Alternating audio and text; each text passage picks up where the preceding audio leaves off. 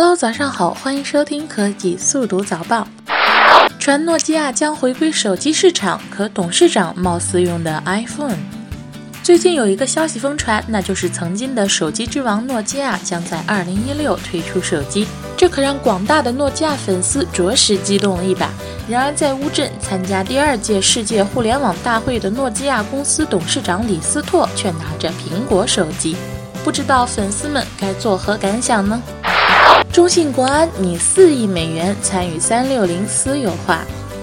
中信国安二十日晚间公告称，为促进公司长远发展，拓展公司投资领域。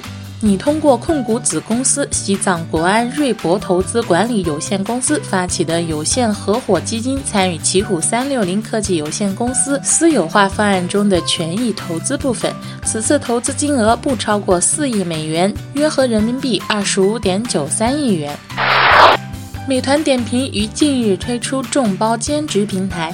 据平台功能介绍，用户可以根据自己的时间灵活自由接单，按单结算，月入千元。